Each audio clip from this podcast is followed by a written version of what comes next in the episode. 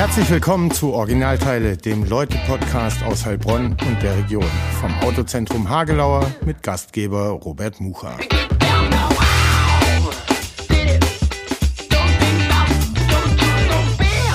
Herzlich willkommen zur 41. Folge vom Originalteile-Podcast, dem Leute-Podcast aus Heilbronn und der Region.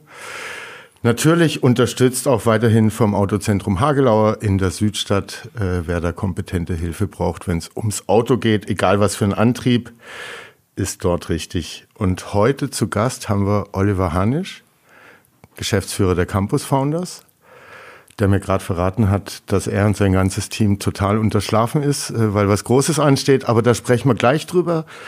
Am Anfang darf sich jeder äh, selber vorstellen. Deshalb, Olli, wer bist du? Was machst du? Erzähl mal kurz. Ja, Robert, grüße dich. Herzlich willkommen hier bei uns äh, auf dem Bildungscampus. Ähm, ja, mein Name ist Oliver Hanisch.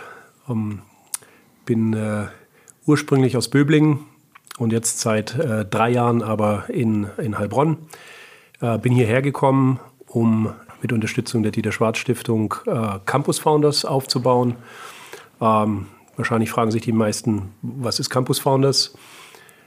Äh, ist keine so ganz kurze Antwort. Wir sagen immer gerne, wir verstehen uns als äh, Startup-Schmiede und unterstützen sozusagen Gründungsinteressierte dabei, ja, erfolgreich ein, ein Startup äh, zu launchen und im Markt zu etablieren.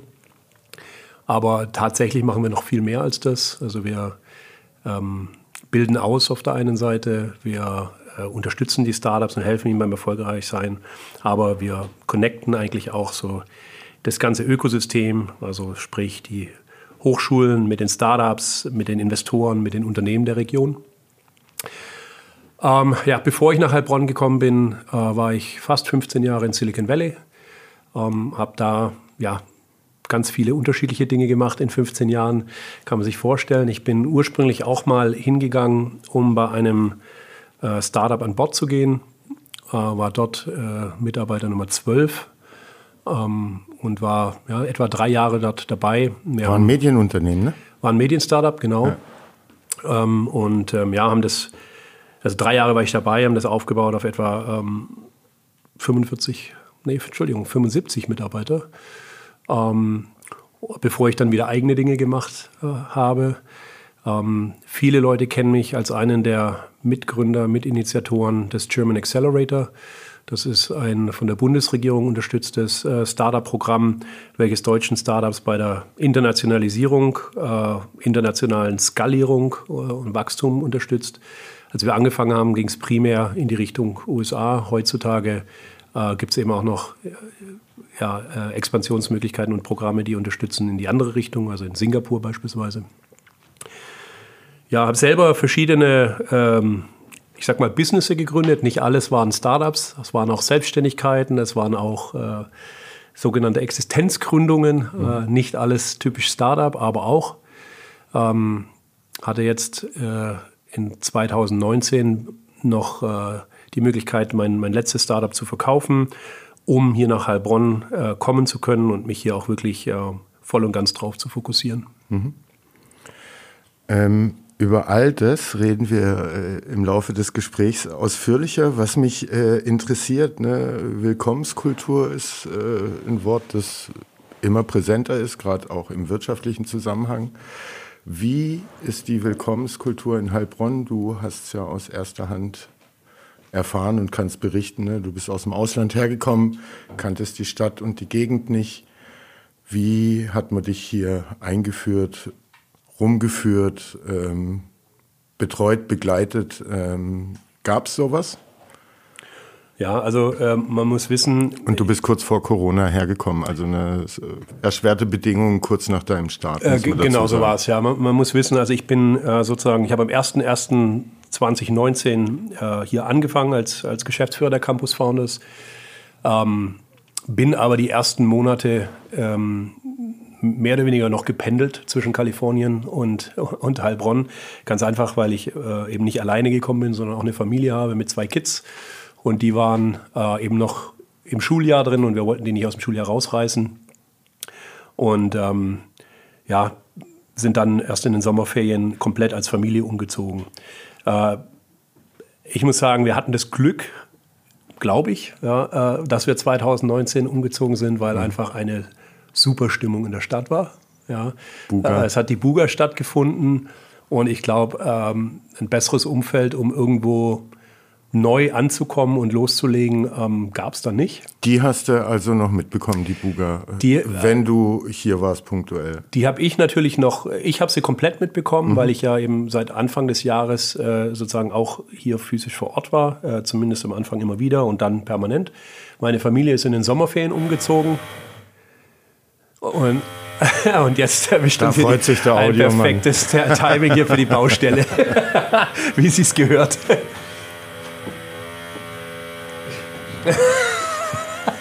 Den ganzen Tag nix. Aber kaum bist du fünf Minuten dabei, dann geht's los. Wie heißt es? Murphy's Law. Murphy's Law, genau ja. so ist es. Das war wahrscheinlich auch das Einzige, was es heute gab, aber das musste genau jetzt stattfinden. Deine, also nochmal genau. Also, genau. Deine Familie war dann Mitte Genau, also ich war, ich war mit Unterbrechungen sozusagen seit Anfang des Jahres 2019 hier. Meine Familie ist dann in den, in den Sommerferien ähm, komplett mit hergezogen. Und auch äh, die haben natürlich äh, noch bis in den Herbst hinein sozusagen den, den, den letzten Teil, den mhm. hinteren Teil der, der Buga noch miterlebt. Ähm, und das war natürlich spektakulär, wenn man neu ist und sozusagen ja so ein Umfeld vorfindet, das war natürlich toll. Da hat uns allen Spaß gemacht und wir waren dann auch total happy, gleich hier zu sein. Wahrscheinlich war es äh, das Heilbronner Nachkriegsstimmungshoch, äh, so, ne, wenn man das Nachkriegsheilbronn ansieht, war die Stimmung zur Stadt und der Leute in und aus der Stadt nie so gut und ausgelassen wie in diesem halben Jahr 2019. Das hast du noch mitbekommen und dann ging es abwärts. ja, also ich muss sagen, also grundsätzlich kann ich glaube ich sagen, dass wir hier unglaublich herzlich willkommen äh, geheißen wurden. Äh, sowohl hier im, im, professionellen Umfeld als auch im privaten Umfeld mit, mit Nachbarn und, und ähnlichem. Mhm. Ähm, muss wissen, ähm, meine Frau und meine Kinder äh, sehen jetzt auch nicht typisch deutsch aus ähm, ähm, und äh, haben aber bisher da noch überhaupt keine mhm. ähm, Probleme irgendwie ähm, gehabt. Äh, ganz im Gegenteil. Also wir, wir sind überall wirklich herzlich aufgenommen worden oder willkommen geheißen worden. Wir ähm, finden auch, äh, wir fühlen uns hier einfach sehr wohl. Also diese, diese Weinkultur, ähm, mhm. die wir so jetzt ja nicht kannten bisher, ähm, gefällt uns eigentlich sehr gut. Ja, und äh, diese, diese Geselligkeit und dieses, ähm, ja, man setzt sich halt bei anderen Leuten an den Tisch und äh, am Abend äh, nach zwei Flaschen Wein hast du neue Freunde gewonnen, so in die Richtung. Ja. Nee, also wie gesagt, wir haben überhaupt keine schlechten Erfahrungen gemacht, ganz im Gegenteil, sind äh, überall herzlich willkommen. Und äh, hatten aber natürlich das Pech, dass ja äh, speziell jetzt meine Familie ein halbes Jahr nachdem sie angekommen war, wir alle in den Lockdown dann gegangen mhm. sind und ähm, ja, das war natürlich dann die, die folgenden zwei Jahre etwas schwieriger. Ja. Ähm, haben wir auch überstanden, ja. Äh, und äh, wenn man es positiv betrachtet, gibt es jetzt ganz viele Dinge, die wir jetzt das erste Mal äh, mhm. hier in Heilbronn erleben. Einfach das, deshalb, weil es bisher ausgefallen war. Ne? Wie Weindorf zum Beispiel, oder? Ich habe es schon einmal in 2019 noch mitbekommen, okay. aber genau ähm, die letzten zwei Jahre eben nicht. Und ähm, Weindorf ist ein, ist ein gutes Beispiel. Ja, oder auch äh, andere Dinge, die jetzt auf der Theresienwiese stattgefunden haben oder Besen oder äh, andere Feste und, und, mhm. und alles. Das äh, erleben wir jetzt eigentlich haben wir jetzt eigentlich das erste Mal richtig diesen Sommer miterlebt und macht viel Spaß. Also wir fühlen uns hier sehr wohl. Mhm. Und wie hast du für dich so die Stadt erkundet? Bist du zu Fuß, mit dem Fahrrad unterwegs? Gehst du auch mal blind in eine Kneipe oder Bar rein und lässt dich überraschen, äh, was da auf dich zukommt? Oder hast du die Zeit gar nicht, weil du beruflich so eingespannt bist? Also dein Terminkalender, das weiß ich, der ist pickepacke voll. Äh, da bleibt nicht so viel Zeit, um Bars zu erkunden oder sowas. Gut, also ich hatte ja ein, ein halbes Jahr als ähm, Strohwitwer äh, mhm. hier vor Ort, muss ich sagen, ja. Und ähm, bin aber auch genau der Typ. Ja? Mhm. Also das habe ich schon immer gemacht. Also ich ähm, gehe dann und äh, explore sozusagen, mhm. ja, exploriere. Und ähm, ja, ähm, habe dann die ersten Leute kennengelernt, die mich dann auch mal irgendwo mitgenommen haben. Ähm, habe dann auch äh, gleich meine heutige Lieblingsbar direkt am Anfang gleich äh, mitentdeckt. Ähm, das ist old-fashioned, ne? Genau, ja, ja. ja. ich weiß nicht, ob man hier Werbung machen darf, aber.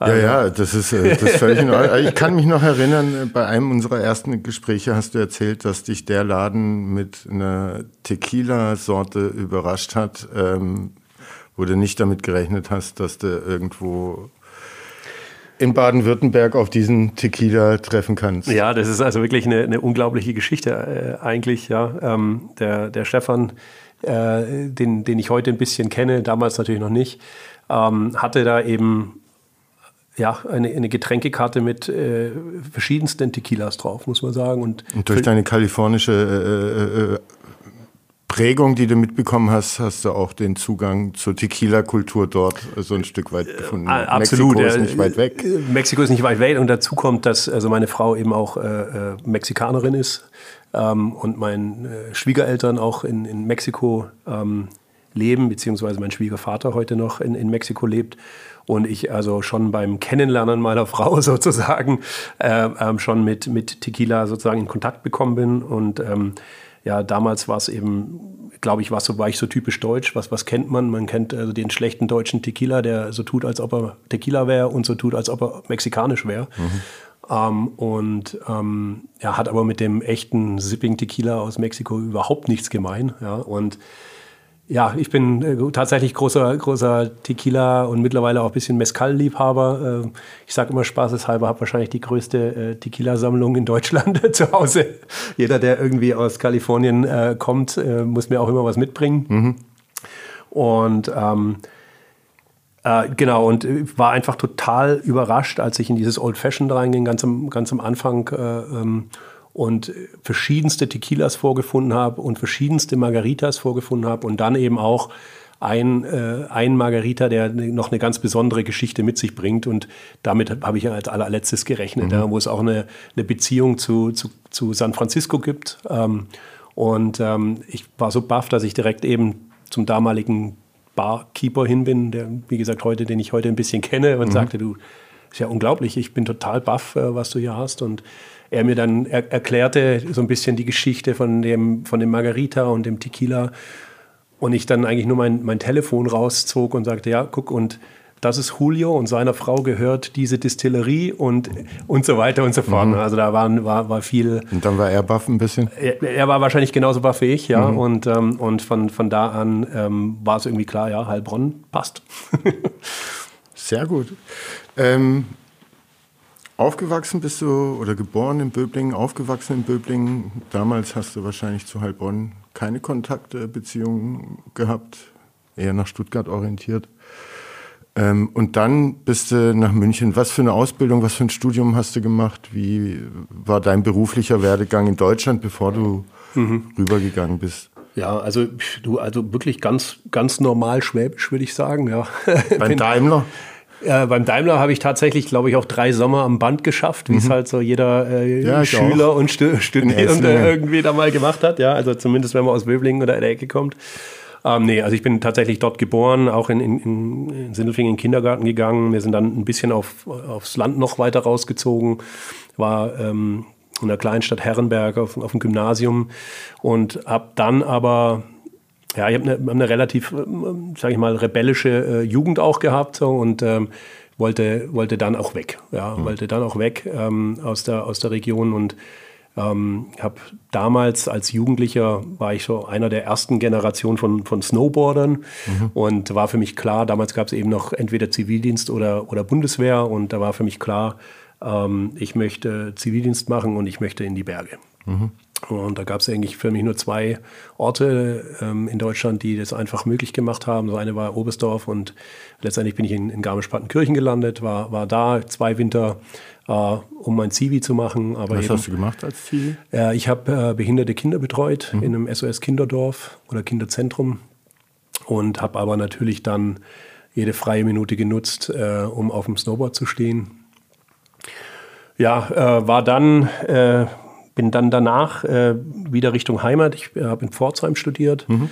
ähm, und äh, bin nach Pforzheim dann direkt äh, ins Ausland. Ich bin nach Schweden, äh, habe in Schweden meinen Master gemacht ähm, und dann direkt nach meinem Master bin ich äh, von Merck in Darmstadt angesprochen worden und ähm, bin auf ein Projekt gegangen in, in Bangkok. Mhm. Also ein knappes Jahr in Bangkok, bevor ich dann wieder zurück nach Deutschland gekommen bin. Ähm, dann hat es mich nach München verschlagen, weil dort hatte ich ähm, ja, bei, bei Siemens, um, ich würde jetzt mal heute würde man sagen, einen Pitch gewonnen. Mhm. Ja, ähm, und ähm, beziehungsweise ja, habe bei meinem Interview dort irgendwie äh, überzeugt, dass ein Plan, den die hatten, dass ich das umsetzen kann. Und habe dann meine nächste Firma gegründet. Also nach dem Abi, Abi mhm. hatte ich mhm. schon mal äh, ein kleines Business gegründet. Das habe ich dann aber in Schweden aufgegeben, weil es einfach nicht mehr ging so weit äh, entfernt. Habe dann äh, in München wieder äh, ein neues Business äh, gegründet. Ähm, das drei Jahre aufgebaut und das ist dann, äh, ist dann in Siemens aufgegangen. Und ich hatte aber keine Lust, ähm, ja, den, den gleichen Job mhm. als Angestellter mit Chef, weniger Bezahlung und weniger Freiheit zu machen. Äh, und deswegen äh, habe ich mich entschieden, dann bei einem, bei einem anderen Kunden an Bord zu gehen. Und mhm. der saß dann eben in Silicon Valley, war dieses Medien-Startup. Mhm. Und so bin ich ursprünglich rübergegangen. Ähm, das war nie geplant.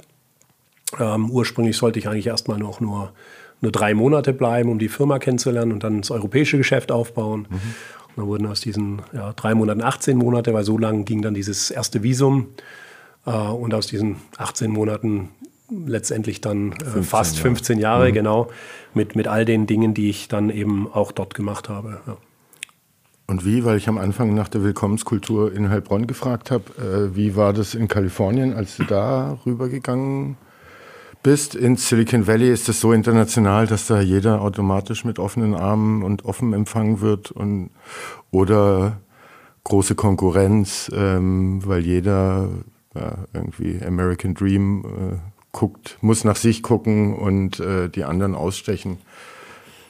Das ist ein bisschen sowohl als auch. Ja? Mhm. Also ich glaube, es ist halt, man spricht immer, also A, ich glaube, das Erste, was man verstehen muss, ist, dass Silicon Valley oder auch so diese kalifornische Küste äh, hat jetzt mit dem Ameri Amerika nicht so viel zu tun. Mhm. Ja, also das ist wirklich so ein bisschen eine eigene Welt ähm, dort. Ähm, und auch eine sehr bunte Welt, äh, eine sehr schöne, äh, mhm. ansprechende Welt, für mich zumindest. Ähm, und ähm, das Spannende da ist eigentlich, äh, ich würde jetzt nicht von einem Melting, Melting Pot sprechen, das ist gar nicht so. Ich, ich sage eher immer Salad Bowl dazu. Ja? Also es gibt alle möglichen Gemüse. Mhm. Ja, ähm, so richtig zusammenschmelzen tun die nicht immer. Ähm, aber es gibt halt alles. Ja? Mhm. Also äh, du kannst ähm, äh, im Endeffekt, wenn du äh, Bock hast, einfach nur Deutsch zu essen und Deutsch zu sprechen, dann gelingt dir das. Und das kannst du in allen anderen Sprachen und Kulturen halt auch tun. Ähm, aber du hast natürlich auch die Möglichkeit, und wenn du, wenn du halt in, neugierig bist und offen bist, ähm, äh, und da sehe ich mich ja, ja mhm. Äh, wirklich alles irgendwie zu erleben. Ja? Also du kannst wirklich, ähm, ja, da ist die Welt zu Hause, kann man sagen. Äh, und du kannst da wirklich eintauchen und jede, jedes Land, jede Kultur je, hat eigene Organisationen, ob das kulturelle äh, Organisationen sind oder ob das Business Associations sind oder wie auch immer. Also man, man kann sich da wirklich ähm, überall so seine Ecke suchen mhm. und, und alles ist da. Ja. Auf der anderen Seite stimmt es aber natürlich, es ist halt schon sehr äh, wettbewerbsorientiert. Ja. Ähm, was die Leute dort nicht haben, ist viel Zeit. Mhm. Ja, ähm, das ist ein sehr teures Pflaster. Und, ähm, und jetzt einfach mal so nicht so genau wissen, was man macht und so mal ein bisschen einfach rumhängen oder so, mhm. ist ganz schwierig. Ja. Ähm, das müsste ja so einer schwäbischen Mentalität durchaus gefallen. Ja, also Schaff, ja, tatsächlich. Ja, also die mhm. Leute sind sehr fokussiert, ähm, sind sehr entscheidungsfreudig, ja, ähm, geben Vollgas ja, einfach auch, weil sie müssen. Ja, mhm. also es hat ja nicht, ist nicht nur positiv, sondern auch, auch wirklich negative Aspekte. Ja, ich habe letztens gehört, äh, in Teilen von San Francisco liegt die Armutsgrenze bei einem Jahreseinkommen von irgendwie ein bisschen über 100.000 Dollar.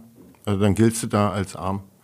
Ja, und das sagt ja schon ein bisschen was. Ja, ne? ja. Also ähm, um dort äh, wirklich eine Familie einigermaßen, äh, und da rede ich jetzt nicht von gehobenem Mittelstand oder sowas, sondern ich rede einfach nur von ein normales Leben leben können, ja, äh, musst du da mal mindestens eine Viertelmillion Euro, äh, Dollar verdienen, äh, wenn nicht, ne, wenn nicht 300.000, ja, mhm. um, um da ein einigermaßen mittelständisches Leben zu haben, ja.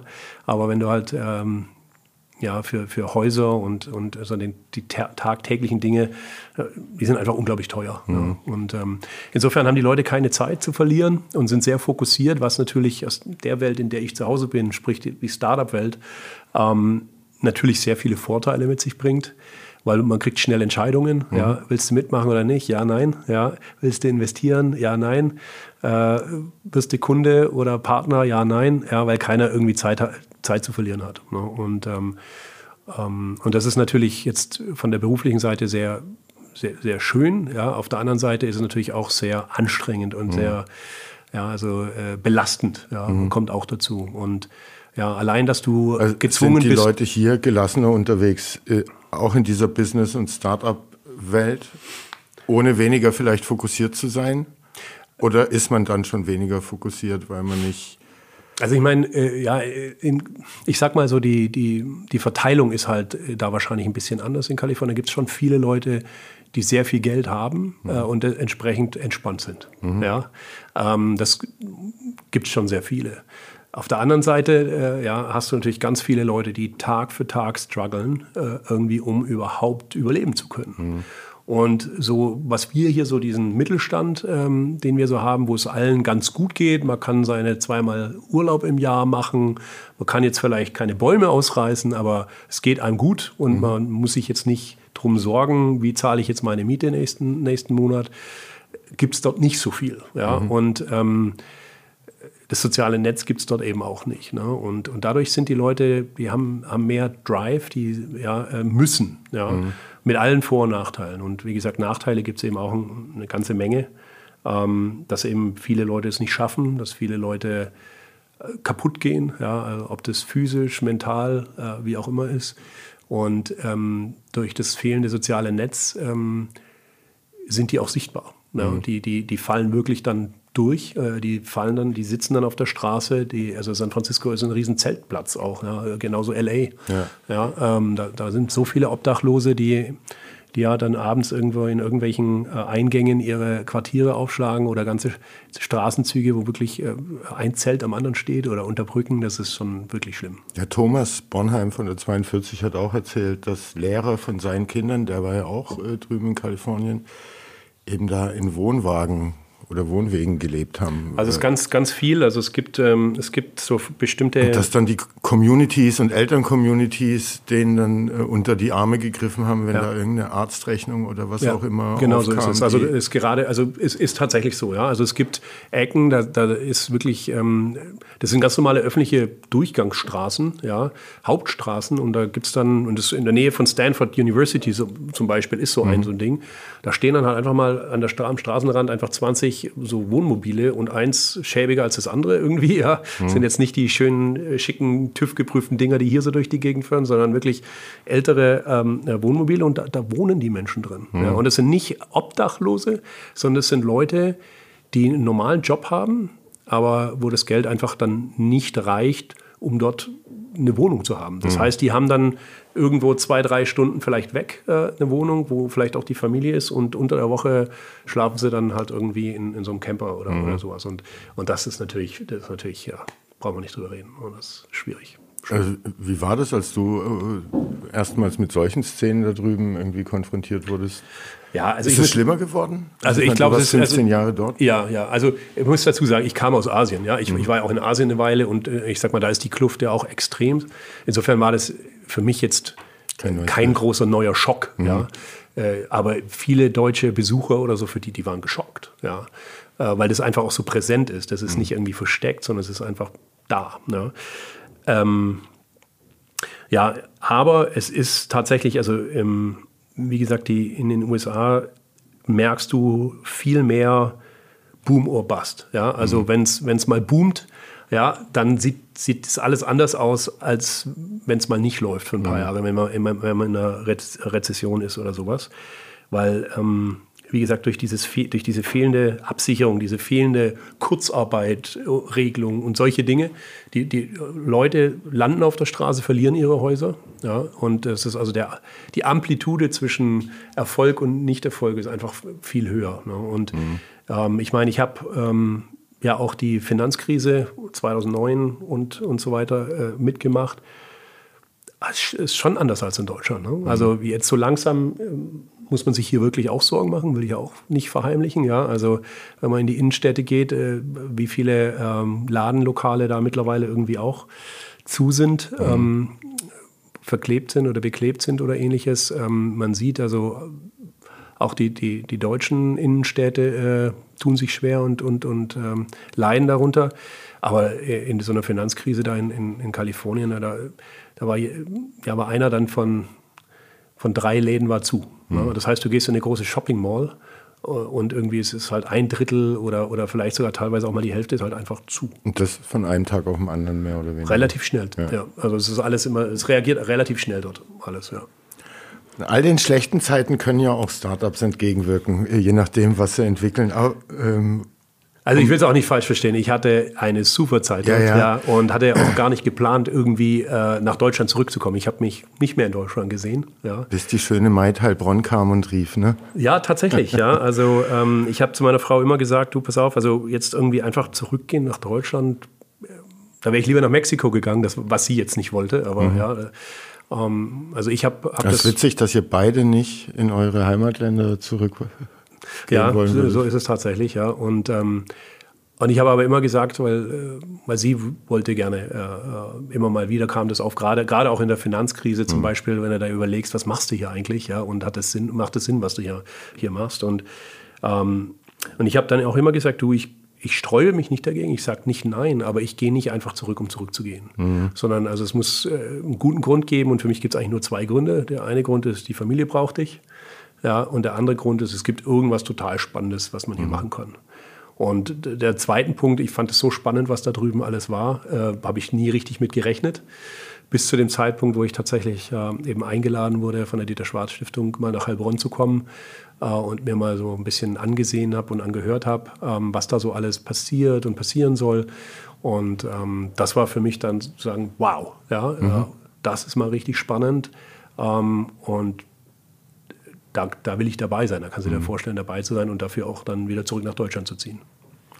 Bis es zu dieser Einladung, mal nach Heilbronn äh, zu kommen, kam, ähm, ne, hast du da ja einiges gemacht. Aber wann war denn der Zeitpunkt, dass du sozusagen Startup-Blut geleckt hast? Ob selber als Gründer oder ähm, beratend, netzwerkend? Ähm, war das schon in Deutschland? Du hast ja erzählt, du hast auch in Deutschland schon Businesses gegründet. Das Wort Startup gab es damals wahrscheinlich noch nicht, aber hast da auch schon vielleicht so ein bisschen des eigenen Gestaltens und dass es sich lohnen kann und dass man freier ist äh, in seinem beruflichen Leben kennengelernt? Oder kam das erst dort ne, mit, ich meine, du bist da zu einer Zeit rüber, es war, glaube ich, nach der ersten Dotcom-Krise und es ging wieder hoch und soziale Netzwerke kamen langsam auf etc. pp. Das war ja alles wahnsinnig spannend wahrscheinlich auch und irgendwie in jedem Dorf da gab es 20 Startups. Ja, Kam also schon vorher oder? Ja, also äh, tatsächlich, also ich habe mein, mein erstes Business gegründet ähm, direkt nach dem Abi. Mhm. Ja, ähm, ich äh, hatte damals ähm, für unsere Klassenstufe, also die Abi den Abitursjahrgang, ähm, irgendwie die, die Abi-T-Shirts machen sollen, äh, was ich auch getan habe. Und das war eine, eine furchtbare Erfahrung, die ich da gemacht habe. Ja. Und dachte mir, das muss doch besser gehen. Ja. Und habe da mein erstes Business gegründet, was mich dann auch wirklich mehrere Jahre durch mein ganzes Studium begleitet hat und alles super finanziert hat. Also ich hatte nie einen Studijob oder ähnliches, sondern ähm, habe da eigentlich von Anfang an ein, ein profitables und, und, und, schönes Business aufgebaut. Ähm, aber das ist nicht das, was ich unter Startup. Damals habe ich nicht Startup nicht verstanden. Das mhm. war eine Existenzgründung. Ähm, da habe ich meine Existenz mit gesichert und mir ging es dabei ganz gut. Ja? Mhm. Besser als meinen Kommilitonen, äh, die halt irgendwelche Jobs hatten. Ja? Mhm. Äh, aber das hatte mit Startups nichts zu tun zu der Zeit. So, da war ich noch nicht so weit. Ja? Mhm. Äh, da hatte ich noch eher so die schwäbische Denke, sozusagen jetzt äh, was Solides aufbauen ja, und ja, mit, mit dem, was reinkommt, das wieder reinvestieren und größer machen und, und organisch wachsen mhm. und so. Ne? Und ähm, als ich dann aus Asien zurückkam nach München ähm, und ähm, dann Siemens sozusagen als meinen ersten großen Kunden da gewonnen hatte, da und den hast du nicht T-Shirts verkauft. Was war, was hast du da gemacht? Hat ähm, das schon was mit Software zu tun gehabt? Ähm, ja, also ähm, am Rande würde ich sagen. Ich selber ähm, ich, hab, ich selber habe da nichts mit Software zu tun gehabt, aber die hatten eben ein, ein Projekt, ähm, wo ich die Möglichkeit hatte, mit Portfoliounternehmen äh, von äh, Siemens Venture Capital beziehungsweise von Invest Investoren von mhm. Seite der Siemens, die, die haben eben damals in Startups investiert gehabt und es ging darum, eine, eine Integration zu machen äh, zwischen den Lösungen von den äh, Startups, in die sie investiert hatten, und eigenen Siemens-Produkten. Mhm. Und, und, so bin ich da eigentlich reingekommen, dass ich gemerkt habe, so, oh, guck mal, da investiert ein großes Unternehmen in, in kleine Startups, die teilweise dann auch aus Israel oder sonst woher kamen. Und ich sozusagen angefangen habe, dann da in diese, an dieser Schnittstelle äh, zu spielen zwischen dem großen Konzern und den Startups. Ähm, und gleichzeitig ähm, dann eben auch diesen Kunden aus Silicon Valley gewonnen habe, äh, dieses Medien-Startup, von mhm. dem wir es vorhin schon hatten, ähm, dass sich eben auch genau an dieser Schnittstelle zwischen Startups und Investoren, äh, Venture Capital bewegt hat. Und so bin ich überhaupt mal so in dieses Thema Startup, technologiebasiert, mhm äh, große Ziele, ja, diese, diese großen Visionen, ähm, wo es nicht darum geht, mache ich nächstes Jahr ein paar 10.000 Euro oder, oder was auch immer mehr, äh, sondern wo es darum ging. Ich will die Welt erobern. Ganz genau. Ja. ja. also man spricht ja immer vom Moonshot. Ja, also man, man zielt auf den Mond, ja, und mhm. äh, will sozusagen wirklich was Großes, was, was, ja, was Großes gestalten. Ne? Mhm. Und das war so, waren so meine ersten Berührpunkte. Aber als ich dann nach, äh, nach USA bin oder in Silicon Valley bin, dann ist das natürlich nochmal auf eine ganz andere Ebene gehoben worden. Ja, also das war es, was ich dann aus war Deutschland... War ein anderer Sport? Es war eine andere Liga. Mhm. Ja, es war vielleicht schon der gleiche Sport, aber das war eine andere Liga. Mhm. Ja, also es war einfach Champions League und ich kam halt, naja, Guter Drittligist. also ich persönlich kam ja wirklich aus der Kreisliga, ja. ja. Äh, aber da mit denen, da war das deutsche, das deutsche Ökosystem. Wir sprechen ja immer von Ökosystem. Mhm. Das war damals halt auch noch nicht so weit, ja. Und ähm, und ja, das war also wahrscheinlich zweite Liga vielleicht. Ne? Mhm. Ja. Nee, und, und, und da, da haben sich für mich dann einfach, da hat sich für mich dann diese Welt erst so richtig im Silicon Valley eröffnet. Mhm. Äh, ich bin da auch hingegangen, äh, relativ, relativ naiv und, und also es gibt ja viele Leute, die, die haben so heute als Ziel ins Silicon Valley zu gehen. Das war bei mir überhaupt nicht so, ne? sondern das war ein reiner Zufall. Ja, wären die in New York gewesen, dann wäre ich in New York gelandet. Ja. Mhm. Das war jetzt nie von mir irgendwie, dass ich sage, ich muss jetzt ins Silicon Valley. Zurückschauen war das natürlich genial. Ja, also mhm. das war ähm, die Jahre, die ich dort verbringen durfte, die waren absolut lehrreich, absolut inspirierend äh, und ähm, ja, auch da, da zähle ich auch heute noch viel davon, auch von den Kontakten. Mhm. Ja, also, der, wir, wir, hatten jetzt heute gerade zufällig, ist wie der Zufall manchmal so will, ist ein, ein Bekannten aus, aus Silicon Valley hier bei uns, äh, bei den Campus Founders zu Besuch, äh, Hartmut Esslinger. Mhm. Ähm, die, die sich mit äh, Design ein bisschen auskennen, die, denen sagt der Name was. Das ist also einer der großen Design-Gurus, der mit Steve Jobs gearbeitet hat, der mit Sony gearbeitet hat. Äh, der hat auch, fand der Heilbronn? Der hat auch das SAP-Logo beispielsweise mit Design. Okay. Ja, also ist wirklich und also äh, unbedingt äh, den, den Mann äh, nachschauen, wenn man sich mhm. für Design interessiert, dann kennt man wahrscheinlich sowieso. Frog Design war seine, sein Unternehmen, sein, Star, mhm. sein Startup oder beziehungsweise seine Designagentur, kann man sagen. Ähm, ja, und das sind natürlich inspirierende Menschen, die wirklich was gemacht haben. Und ja, ich freue mich natürlich total, dass, ich, dass jetzt diese Beziehungen, die man damals geknüpft hat, äh, manche intensiver, manche auch nicht so intensiv, dass die, dass die aber erhalten bleiben und dass ich heute auch solche Leute nach Heilbronn bringen kann mhm. und auch denen äh, sozusagen mein neues Zuhause zeigen kann und äh, auch die begeistern kann mit der, mit der Vision, die ich mit Campus Founders habe, aber noch eben auch noch viel mehr mit der größeren Vision, die, die wir alle gemeinsam wahrscheinlich dann eben für, ähm, für die Stadt und die Region und, und, und den Standort hier haben. Mhm.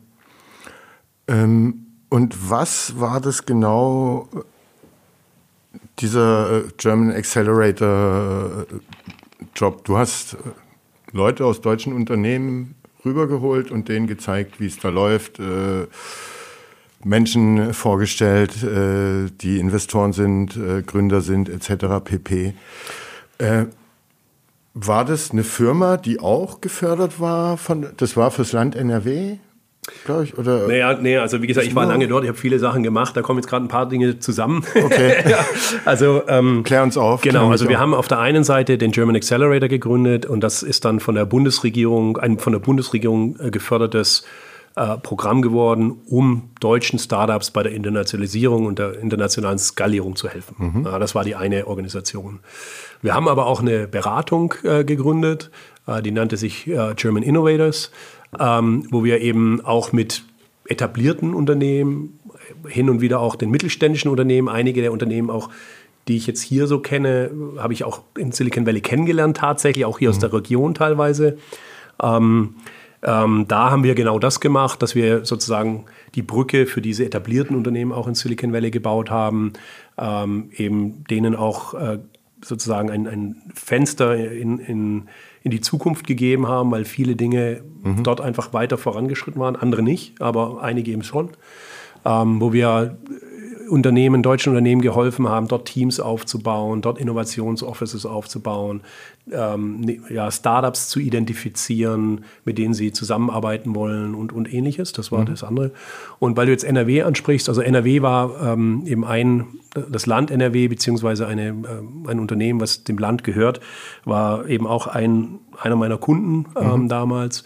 Und für die war ich im Endeffekt ein Scout, kann man mhm. sagen, äh, Repräsentant ähm, an der Westküste und habe eben geschaut. Also Startup-Konsul von NRW. Ja, so ein bisschen, ja. genau. Ja. Also meine Aufgabe war es eben zu schauen, welche spannenden Startups oder auch andere Unternehmen, auch die großen, äh, gibt es denn, die sich äh, im Moment an der Schwelle zur Expansion natürlich mhm. äh, äh befinden, die internationalisieren wollen, äh, mit denen in Kontakt zu treten, äh, denen in der ersten erster Linie mal Deutschland äh, vorzustellen als Standort, weil Deutschland da ja als Land in, in Wettbewerb eben auch steht mit UK vor allem. Mhm. Ja, also ich meine, ähm, so der, der Standard für ein amerikanisches Unternehmen, das nach Europa will, ist ja erstmal nach England. Ja, da ist die Sprache und das ist alles einfacher. Ähm, aber also da muss ich sozusagen erstmal denen erklären, wie Deutschland funktioniert und warum. Deutschland vielleicht für die einen oder anderen der bessere Standort ist. Mhm. Äh, und dann innerhalb von Deutschland, ähm, wie gesagt, hatte ich ja das NRW-Hütchen dann auf mhm. durch meinen Kunden. Ähm, habe aber da auch mit den Bayern und mit den Hessen und mit den Norddeutschen und auch äh, mit der Kammer, die das, äh, die das Land äh, Baden-Württemberg repräsentiert hat, da auch eng zusammengearbeitet. Und weil du vorher gemeint hast, du hast dann so die Brücken geschlagen und gebaut für die deutschen Unternehmen und do, um dort in die Startup-Szene irgendwie einen Fuß reinzubekommen.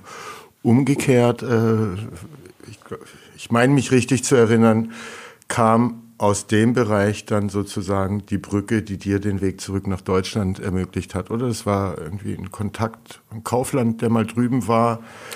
Ja, und hier gab es die Idee, die Campus Founders äh, zu machen. Ähm genau, genau. Also es ist ja, ich habe mich ja jetzt hier nicht auf irgendeine. An dich erinnert. Genau, ich habe mich ja jetzt hier nicht auf irgendeine eine, offene Stelle äh, beworben oder sowas, sondern das kam eben über mhm. das Netzwerken.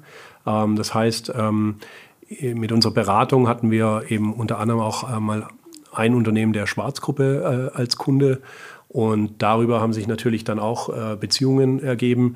Und ähm, als eine der Kontaktpersonen, die damals bei uns im Silicon Valley war für ein paar Monate, dann wieder hier zurück im, im Headquarter war, als die dann davon erfahren hat, sozusagen, dass hier jemand gesucht wird ähm, mhm. mit Startup-Erfahrung äh, und Ökosystemerfahrung, ähm, hat er sich dann eben an mich erinnert und, mhm. äh, und mich da vorgeschlagen. Und so, ähm, so hat die Stiftung dann im Endeffekt auch von mir erfahren.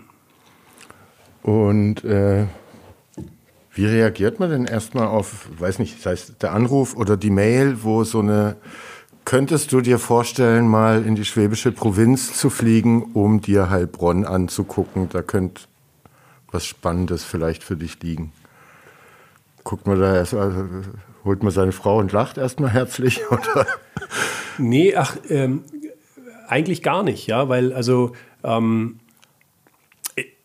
dadurch, dass ich ja mit diesen deutschen Unternehmen gearbeitet habe, habe ich ja immer mitbekommen, auch was da für echt spannende Sachen passieren. Mhm.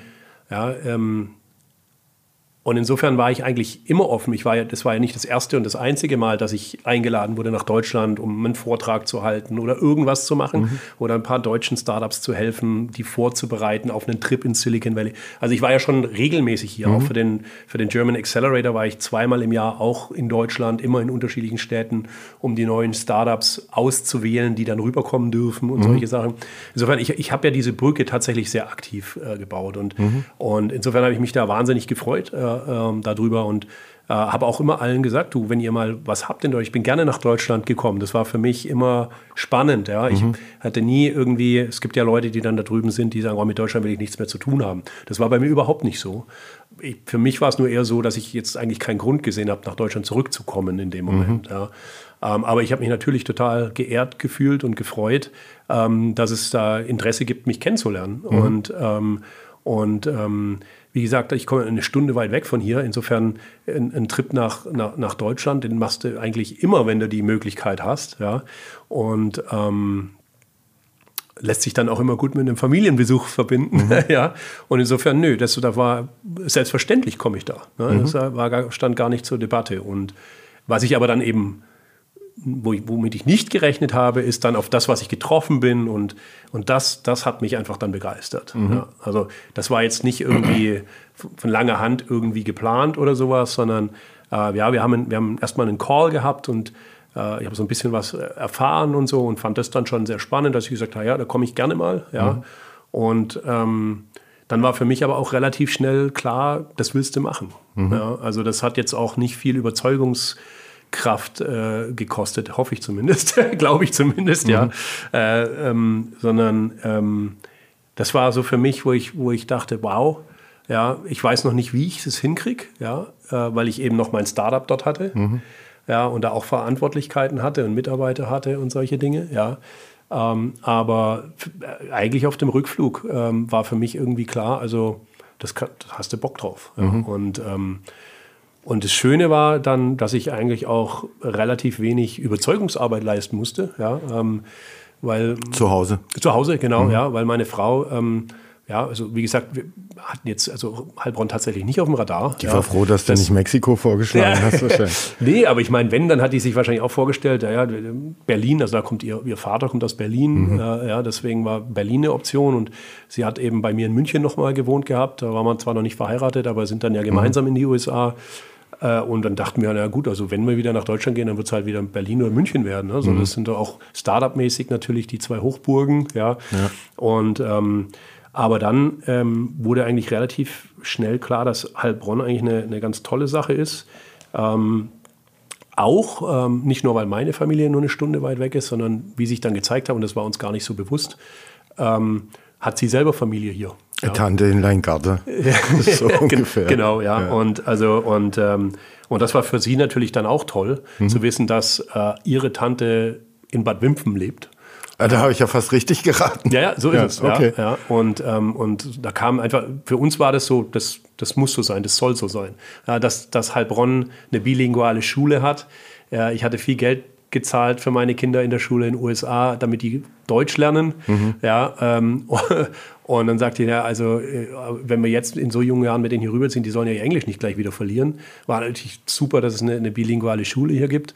Und da kamen einfach so ganz viele Dinge zusammen, wo wir gesagt haben, du, das, das soll so sein, das muss jetzt so sein. Da mhm. haben wir gar nicht groß, groß drüber nachgegrübelt und, und versucht, Gründe zu finden, warum es jetzt doch keine gute Idee ist. Und jetzt bist du Geschäftsführer der Campus Founders seit drei Jahren. Nennst du dich selber Geschäftsführer oder CEO? Ja, ich bin ja sehr amerikanisiert. Mhm. ja, und die ganze Startup-Welt ist ja sehr Amer äh, amerikanisiert oder zumindest äh, englische Sprachgebrauch ist gang und gäbe. Man hört es auch, wenn ich spreche. Ja, also äh, ist nicht, dass ich jetzt irgendwie ähm, irgendwie so lange in den USA war, dass ich irgendwie lauter englische Worte mit benutze, aber der, der ganze Startup-Lingo ist halt auch Englisch. Ja. Mhm. Ähm, nee, insofern, ähm, sorry, jetzt habe ich gerade den Faden verloren. Bist du der CEO der Campus Ah ja, genau. Insofern äh, habe ich ja auch angefangen, darüber zu reden, als ich noch in den USA war und so. Und dann, ja, was, was werde ich denn da machen? Und ja, ich bin halt der, der, CEO dann der Campus Founders und sowas. Ne? Und mhm. so habe ich halt angefangen, auch darüber zu sprechen. Und ähm, wir haben alle englische Titel hier mhm. und entsprechend habe auch ich einen englischen Titel. Ja. Okay. Und ne, man hat rausgehört, oder wenn man sich ein bisschen beschäftigt, dieses Ökosystem aufbauen hier. Was ist denn für die Laien, nicht alle äh, Zuhörer, Zuhörerinnen äh, wollen morgen Startup gründen, aber finden es vielleicht trotzdem spannend. Was ist denn ein Startup-Ökosystem? Was gehört da dazu? Und was davon war schon hier und was muss hier noch aufgebaut werden, dass du sagst, hm, jetzt greift ein Rädchen ins andere, äh, man muss ab und zu ein bisschen nachölen, aber jetzt läuft es eigentlich, wie es soll, dass es funktionieren kann. Ähm. Hm. Ja, also ist, ist eigentlich ein ganz gute, gutes Beispiel mit dem Rädchen ins andere. Ne? Also das ist genau das, was ein Ökosystem ist. Ja? Also irgendwie ein, ein schnurrender Motor, sage ich jetzt mal. Mhm. Ähm, ich leite es eigentlich, ich vergleiche es eigentlich immer gerne mit einem, mit einem mit anderen Ökosystemen, mit biologischen Ökosystemen. Ja, also wir können jetzt über, über einen Korallenriff sprechen, ist es auch ein Ökosystem. Ja, und ähm, es geht jetzt darum, wie ist oder bleibt solch ein Ökosystem gesund und funktioniert. Mhm. Also der Laie denkt vielleicht, ja, da muss Kohle sein und Ideen müssen da sein, aber aber das ist eben mehr, ja genau. genau. Also und wie es halt in so einem in so einem äh, äh, Great Barrier Reef auch ist, ja, du hast halt alle möglichen Tierchen und du hast selbst die gleichen Tierchen in unterschiedlichen Größen. Du hast mhm. Korallen, äh, du hast äh, Krebschen, du hast Fische, äh, kleine, große äh, und so weiter. Und jede, jede, jede Spezies spielt da eine bestimmte Rolle. Ja, und hat eine bestimmte Aufgabe, damit mhm. dieses Gleichgewicht, dieser schnurrende Motor, wie ich eben sagte, auch funktioniert. Ja. Und das ist in einem Startup-Ökosystem nicht anders. Ja, du hast also alle möglichen äh, äh Tierchen, sage ich jetzt mal, mhm. und, und ähm, äh, bei uns sind es dann eben ja, ich sage ich mal, viele die Talente, die eben teilweise aus der, aus der Hochschulen, aus den Hochschulen hier rauskommen. Das sind ähm, die Startups selber natürlich, das sind dann aber auch die Investoren, die eine wichtige Rolle spielen. Das sind aber auch die ganzen etablierten Unternehmen, die eine extrem wichtige Rolle spielen. Ja. Andere Netzwerke, die Medien, ja, jeder ähm, spielt eine gewisse Rolle und muss, muss dieser Rolle auch entsprechend nachkommen, damit das Ganze erfolgreich ist. Mhm. So, und ähm, jetzt zu deiner Frage. Ähm, also von allem gibt es ja hier. Ja? Mhm. Also das ist ja äh, nicht so, dass du hier auf der grünen Wiese äh, irgendwie anfängst, sondern alles, was ich jetzt eben erwähnt habe, gibt es ja. Ähm, aber nicht alle verstehen sich als Teil eines Ökosystems äh, und nicht alle verstehen ihre Rolle darin mhm. ähm, hundertprozentig richtig. Ja? Und ähm, wenn du sagst, okay, ein Rädchen ins andere greifen, ich glaube, genau da wollen wir hinkommen, dass mhm. sozusagen es klar ist, wir, wir verstehen uns als Ökosystem, jeder hat eine Aufgabe äh, und jeder muss der Aufgabe nachkommen. Ja? Mhm. Also wenn ich sage, ich bin ein Investor, dann muss ich halt investieren, sonst komme ich meiner Aufgabe nicht nach. Mhm. Ja? Und wenn ich ein Gründer bin, dann muss ich halt auch gründen und nicht nur lernen mhm. ja, äh, zu gründen, sondern eben auch tun. Ja? Mhm. Also und wenn ich ein Unternehmen bin, ja, dann äh, habe ich ganz viele Rollen, die, denen ich gerecht werden muss. Ja, auf der einen Seite kann ich mal den jungen unerfahreneren Startup-Gründern oder Gründerinnen vielleicht mal erklären, wie die Industrie funktioniert, mit der sie, in, der, in die sie sich jetzt hineinbewegen. Ja, also man, man kann eine, eine Mentorenrolle einnehmen oder die, eine Expertenrolle einnehmen. Mhm. Man kann ähm, beispielsweise aber auch mal sagen, du pass mal auf, ich verstehe, dass dein Produkt noch nicht 100% marktreif ist, aber lass es uns doch mal testen, lass uns doch mal ein Pilotprojekt machen, lass uns doch mal Feedback geben, damit es mhm. besser wird, passender wird. Man kann als Unternehmen oder auch als Unternehmer, gestandener Unternehmer oder Unternehmerin, kann man natürlich auch da rein investieren und die unterstützen. Also es gibt ganz viele Rollen, äh, mhm. äh, die so Unternehmen haben und ich glaube, ähm, das ist, glaube ich, das, wo, wo ich sage, da ist halt beispielsweise ein Silicon Valley, ähm, erfahrener, weiter fortgeschritten, mhm. ja, äh, so dass sozusagen die, dieses Rollenverständnis noch mehr ausgeprägt ist und sich Automatismen sozusagen ergeben, dass das alles, ich sage einfach mal, äh, flutscht. Ja? Mhm. Das läuft dann. Ja? Da muss vielleicht auch mal, wie du sagst, ein bisschen nachgeölt werden ab und zu, aber grundsätzlich funktioniert das Ding. Ja? Mhm. Und, ähm, und da, da haben wir schon noch ein bisschen äh, zu gehen. Also es gibt alles, mhm. ähm, aber ganz vieles ist eben auch neu, inklusive den Campus Founders, die jetzt auch erst äh, drei Jahre alt sind sozusagen. Und ähm, es ist noch nicht so richtig eingespielt, man kennt sich noch nicht. Ähm, Vielleicht ja, vertraut man sich auch. auch. noch nicht immer, ja, sondern ähm, investiert halt auch viel Zeit, um, um Dinge sozusagen zu regeln äh, oder zu besprechen, die halt in eingespielteren Systemen einfach, ja, das hat, man hat es jetzt schon fünfmal miteinander gemacht, das sechste Mal sieht genauso aus. Mhm. Wenn man halt Dinge das erste Mal gemeinsam macht, ist halt der Aufwand immer noch, immer noch größer äh, und die Erklärungsbedürftigkeit äh, ist, ist größer und äh, es ist auch noch kein Vertrauen, was besteht, das muss man aufbauen, das braucht Zeit. Insofern, ähm, wir sind da super unterwegs. Wie gesagt, mhm. die ganzen Komponenten, die gibt es in vielen Bereichen auch, noch nicht alle, aber, aber meist viele gibt es. Und ähm, ich glaube, deswegen bin ich auch so optimistisch, ja, weil man fängt eben nicht bei Null an, mhm. sondern man, man hat was, mit was man arbeiten kann und, ähm, und, äh, und die Leute sind alle aufgeschlossen und, und ähm, wollen, ja auch, wollen ja auch was bewegen also, und wollen da auch ein Teil davon sein und so weiter. Ne? Hast du dann manchmal die Reaktion, ne, weil du gemeint hast, viele wissen gar nicht, dass sie vielleicht Teil des Ökosystems sind oder sein sollten, äh, ne, so Reaktionen, wenn du sagst, ja, aber ihr seid auch wichtig, dass das hier funktioniert, dass du, oh, ach so, ja wirklich, ähm, ja, dann kümmern wir uns drum oder, na, jetzt, weil ich aus dem Journalismus komme, nehme ich mal die Heilbronner Stimme. Ähm, du hast vorher Medien genannt. Die muss ja auch berichten und erzählen, äh, was hier passiert. So, das ist die eine Nummer. Auf der anderen sind sie auch ein Unternehmen und könnten ja vielleicht auch eine Startup-Kultur fördern, durch was auch immer, weil es für sie selber auch relevant wird. Der Journalismus wandelt sich auch. Und dass denen das aber gar nicht so klar war, und das kann jedes andere Unternehmen, jede andere Branche sein, dass sie Teil, wichtiger Teil dieses Ökosystems sind A, dass es überhaupt funktioniert, aber auch, dass Sie als Unternehmen da vielleicht neue Chancen deshalb äh, irgendwie entdecken, ähm, kreiert werden. Ne, genau so ist es, ja. Also ich sag mal so, äh, und das beziehe ich jetzt gar nicht auf meine Erfahrung jetzt hier in, in Heilbronn und der Region, sondern äh, teilweise eben auch auf, Sil auf, Silicon Valley, meine Erfahrung, die ich dort gemacht habe. Ja, dass da Unternehmen aus Deutschland äh, rüberkommen, ähm, die dann eben auch vielleicht die Weltmarktführer in ihren Bereichen sind ja, und die Besten der Besten. Ja, äh, und das braucht man ihnen auch gar nicht äh, abstreitig machen. Das ist Fakt. Ja. Mhm. Die aber dann auf der, äh, ja, also ich sage immer so, es gibt nie die richtige Zeit, mit denen zu sprechen, weil wenn es dann darum geht, okay, lass uns doch gemeinsam was Innovatives machen, was mit Startups machen, was, also entweder ähm, geht es ihnen total gut, dass sie, dass sie sagen, brauchen wir alles nicht, guck mal, wir, wir, wir kommen gar nicht hinterher mit der Arbeit, ja, ist, ja wir müssen hier, ja oder es geht ihnen schlecht und dann haben sie dafür auch keine Zeit und kein Geld. Mhm. Also du hast eigentlich bei vielen Unternehmen das Gefühl gehabt, es, also es ist nicht verstanden und dadurch interessiert es jetzt auch nicht. Mhm. Und es musste leider immer, beziehungsweise oft, ja, immer äh, zu einem Punkt kommen, wo es richtig wehgetan hat. Mhm. Ja, wo es richtig wehgetan hat, erst dann hat man sich mit diesen Themen auseinandergesetzt. Oder äh, beim Generationenwechsel auch? Hat es auch eine ähnliche Rolle gespielt, dass man umdenkt oder offener wird? Oder ja, also, äh, doch die Krise?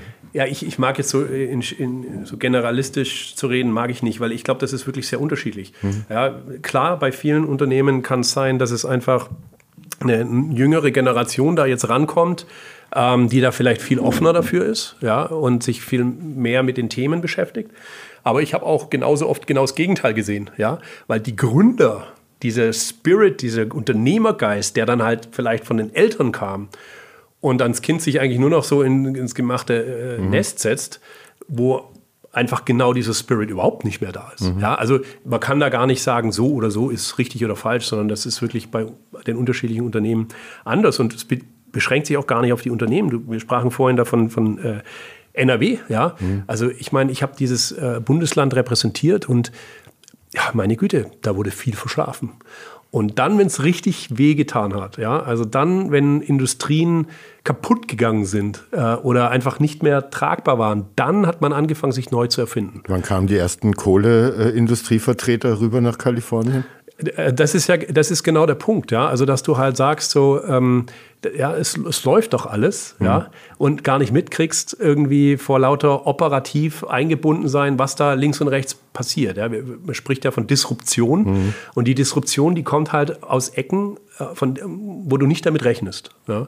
Und jetzt gerade, ähm, und das ist jetzt vielleicht auch nochmal die Brücke zu schlagen von NRW und den Erfahrungen, die ich dort gemacht habe, dass eben erst die, die Kohle und alles weg sein und geschlossen sein musste und dann hat man sich als auch Region vielleicht nochmal besinnt und nochmal neu erfunden und äh, in Startups investiert oder so, solche Dinge. Und hier in Heilbronn war das, ist es eben anders. Und das finde ich eben so spannend, ja, dass man ja aus einer Position der, der Stärke heraus proaktiv sozusagen sagt, pass mal auf, ja, wir müssen uns transformieren, wir müssen uns neu erfinden. Äh, wir investieren in Bildung, wir wollen jetzt eine Wissensstadt oder eine Universitätsstadt sein und, äh, und, und das aus einer Position der Stärke heraus. Und das fand ich eben, war eine der, der Dinge, die mich halt total begeistert haben, dass man nicht gewartet hat, bis es zu spät ist und dann irgendwie ähm, ja, schon nicht mehr genau wusste, wie, wie soll man denn diese Investitionen, die für so eine Neuerfindung und äh, irgendwie notwendig sind, wie soll man die denn stemmen? Mhm. Ja, und, und hier ist man einfach vorausdenkend äh, und, und gestaltet aktiv mit äh, und wartet nicht nur ab, bis, bis mal zu spät ist. Und das, mhm. das war ein, ganz ehrlich auch einer der Gründe, warum ich gesagt habe, ich finde es total spannend hier. Mhm. Ja. Ihr als Campus Founders am Anfang habt ihr mehr inspiriert, informiert, äh, vielleicht auch ja, ein bisschen Bildungsarbeit betrieben, äh, was diese Startup-Welt und Kultur angeht. Jetzt seid ihr auch richtige Investoren. Ähm, warum gibt ihr jetzt auch Geld in Firmen? Ja, also das ist, äh, das ist richtig. Also man darf nicht vergessen, wir sind auch erst äh, etwas über drei Jahre alt jetzt sozusagen. Und davor in Form von Programmen, Challenges, Talks äh, etc. Ne? Ja, und man, man, muss ja irgendwo anfangen. Ja? ja? Und so wie wir das angegangen ähm, haben, ähm, ist halt so, dass wir gesagt haben, äh, ähm, wir haben uns so einen Trichter vorgestellt, ja. Und wenn unten Startups rauskommen sollen, dann musst du halt ziemlich viel oben rein äh, schieben, mhm. ja, dass da unten ein Startup ein erfolgreiches rauskommt. Und wir haben eben oben angefangen reinzuschieben, wie du, wie du richtig sagst. Wir haben angefangen, die Leute zu inspirieren.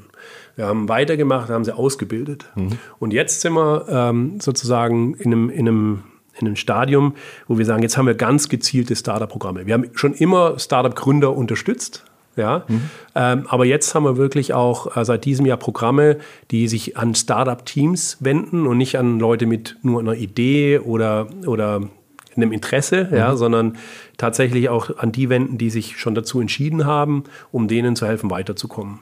Und ähm, da, da, bilden wir weiterhin aus und wir unterstützen weiter. Wir hatten das sind ein bisschen andere Themen. Ja. inspiriert auch weiter. Hoffe ich, ja, ja. hoffe ich, ja. Ähm, aber heute geht es einfach noch einen Schritt weiter. Ja. Wir haben eben nicht nur Methoden äh, Workshops oder was. Mhm. Zum Beispiel gerade heute bei uns im Space war es äh, ein Verhandlungsworkshop. Mhm. Ja, wie verhandelst du als Startup mit möglichen ersten Kundenpartnern und, und solchen Dingen. Das ist ein bisschen anders gelagert, die, die Schwerpunkte. Das heißt, alles, was wir bisher gemacht haben, machen wir weiterhin. Aber jetzt äh, geht der Fokus immer mehr auf das Thema Startup und die Unterstützung von Startups und mit der Zielsetzung, die sozusagen zum Markterfolg zu bringen. Mhm. Und da hab, äh, haben wir auch ja, so eine Lücke im Markt so ein bisschen äh, ähm, identifiziert, wo wir gesagt haben, naja, guck mal, wenn wir die inspirieren und ausbilden und dann wollen die mal loslegen ähm, und haben eine Idee und haben vielleicht einen Prototypen, ja, äh, bis zu einem Zeitpunkt, wo die bereit sind, für einen Investor denen auch Geld zu geben, da ist, ist eine Lücke. Mhm. Und äh, wir haben jetzt mit unseren Programmen, egal ob das Stipendien sind, äh, oder ob das ähm, Wandeldarlehen sind, die wir, die wir äh, den Startups zur Verfügung stellen. Ähm, ähm, eine Möglichkeit eben nicht nur methodisch und mit unserem Netzwerk zu unterstützen, sondern eben jetzt auch ganz gezielt programmatisch für Startups und mit äh, finanzieller Unterstützung. Das ist richtig. Mhm. Und da gibt es jetzt auch die ersten und äh, man kann sich weiter bewerben. Also wenn jetzt jemand zuhört und äh, schon ein Startup hat, Genau, also wir haben, wir haben verschiedene. Kann er sich zumindest mal informieren, ob ihr passt? Äh genau, ja. Also wir haben verschiedene Programme. Also wir haben ein Programm, das ist jetzt eher Richtung Studierende äh, äh ausgerichtet, wo wir sagen, wir vergeben Stipendien. Mhm. Also wenn du eine Startup-Idee hast, beispielsweise in ein Praxissemester äh, musst von der Hochschule aus, aber sagst du, ich möchte eigentlich lieber an meiner Idee arbeiten, haben wir ein Programm, äh, kannst du dich für bewerben, wenn du genommen wirst, kannst du dein Praktikum bei uns machen, kriegst mhm. eine, eine, Vergütung für dein Praktikum, arbeitest aber nicht an unseren Themen, sondern wir, wir coachen dich, wir begleiten mhm. dich, um an deinen eigenen Ideen zu arbeiten. Das ist mal eins. Mhm. Ähm, das zweite ist, dass wir jetzt im Oktober ein Programm launchen, das nennt sich AI Founders. Das ist ein, ein klassischer Incubator oder ein Accelerator-Programm. Ähm, da bewerben sich ähm, idealerweise schon Teams. Manchmal können es auch noch Einzelgründer sein, aber mhm. idealerweise schon Teams ähm, die eine Idee im, äh, im, Bereich der künstlichen Intelligenz haben. Ähm, die, wenn die genommen werden, ähm, dann durchlaufen sie auch ein Programm, sehr anspruchsvolles Programm, was sie auch erstmal überstehen müssen, mhm. aber werden beispielsweise auch äh, mit 25.000 Euro unterstützt. Mhm. Ja, ähm, die müssen auch nicht aus Heilbronn sein, die können aus Heilbronn sein, die können aber auch hierher kommen dafür. Ja, ähm, wie gesagt, die launch, das launcht Ende Oktober. Ich glaube, Bewerbungsschluss ist 2. Oktober, wenn ich es richtig im Kopf mhm. habe. Ähm, AI Founders heißt es, gerne auf der Webseite nachschauen. Wir haben jetzt schon ein Programm, das nennt sich Venture Studio. Das Venture Studio, ähm, da haben wir jetzt auch schon die ersten drei oder vier Startups äh, drinnen. Ähm, da können sich Startups einfach auch für bewerben. Ähm, die schauen wir uns genau an. Die haben schon ein bisschen was. Manchmal haben sie auch schon einen ersten Kunden, der sie auch bezahlt. Mhm. Ja. Ähm, und wenn wir die gut finden, ähm, dann können wir da, wie gesagt, rein investieren, ähm, verstehen uns da aber nicht als Finanzinvestor, sondern verstehen uns eigentlich so ein bisschen mehr als, als Mitgründer auf Zeit. Mhm. Ja? Ähm, gehen also mit rein, stellen ihnen ein bisschen finanzielle äh, Mittel zur Verfügung und begleiten sie dabei, zu einem Punkt zu kommen, wo sie für einen Finanzinvestor interessant sind. Mhm. Ja, das heißt, da dürfen sie nicht nur einen Prototypen und vielleicht einen ersten Pilotkunden haben, sondern da sollen sie dann einfach ein Produkt schon haben, da sollen sie die ersten zahlenden Kunden haben, ähm, so dass ein Investor sagt, oh, ist aber spannend, was ihr macht, da möchte ich rein investieren. Mhm. Ja, das ist also äh, Venture Studio Programm, findet man alles auch auf unserer Webseite. Äh, du hast erwähnt, wer sich da äh, tiefer informieren will, kann auf eure Website gehen. Oder aber ihr seid jetzt nämlich nicht nur äh, Investoren in Startups, sondern auch Festivalmacher und Organisatoren. Wir nehmen auf heute Mittwoch, der 14. Nächste Woche am 22. findet nämlich Slushed Heilbronn statt. Ähm, ein Startup-Festival. Ähm, da habt ihr euch drum beworben. Base ist in Helsinki. Und äh, ja, wurdet mit ausgewählt mit dem Heilbronner Startup-Ökosystem eben ja da eine Franchise in Heilbronn durchzuführen. Erzähl ein bisschen, was ist Slushed genau? Warum wolltet ihr das nach Heilbronn holen? Was bedeutet das für euch, dass tatsächlich Heilbronn und ihr den Zuschlag bekommen habt? Genau, erstmal das, bevor ja. ich Folgefragen stelle. Gut, also ähm, Vielleicht erstmal für die, die sich jetzt im Startup-Umfeld nicht so auskennen. Die Slush-Konferenz, äh, wie gesagt, findet einmal im Jahr in Helsinki statt, äh, ist Europas größtes Startup-Festival. Da gehen 20.000 bis 25.000 äh, Leute aus der ganzen Welt äh, reisen danach nach Helsinki zu, zu, einer Jahreszeit, wo du eigentlich nicht in Helsinki sein willst, im November. Ja, und du warst da auch schon? Ich war da selber noch nicht, muss ich mhm. sagen. Ich gehe jetzt im November hin. Mhm. Ähm, aber ich glaube, in der Startup-Szene kennen die meisten Leute so dieses, dieses große Festival einfach. Ne? Ähm, das läuft über mehrere Tage, treffen sich Startup-Gründer und Startup-Teams, äh, ähm, Investoren aus ganz Europa, wenn nicht sogar da weit darüber hinaus. Ähm, und mittlerweile auch viele etablierte Unternehmen. Ne? Mhm. Ne?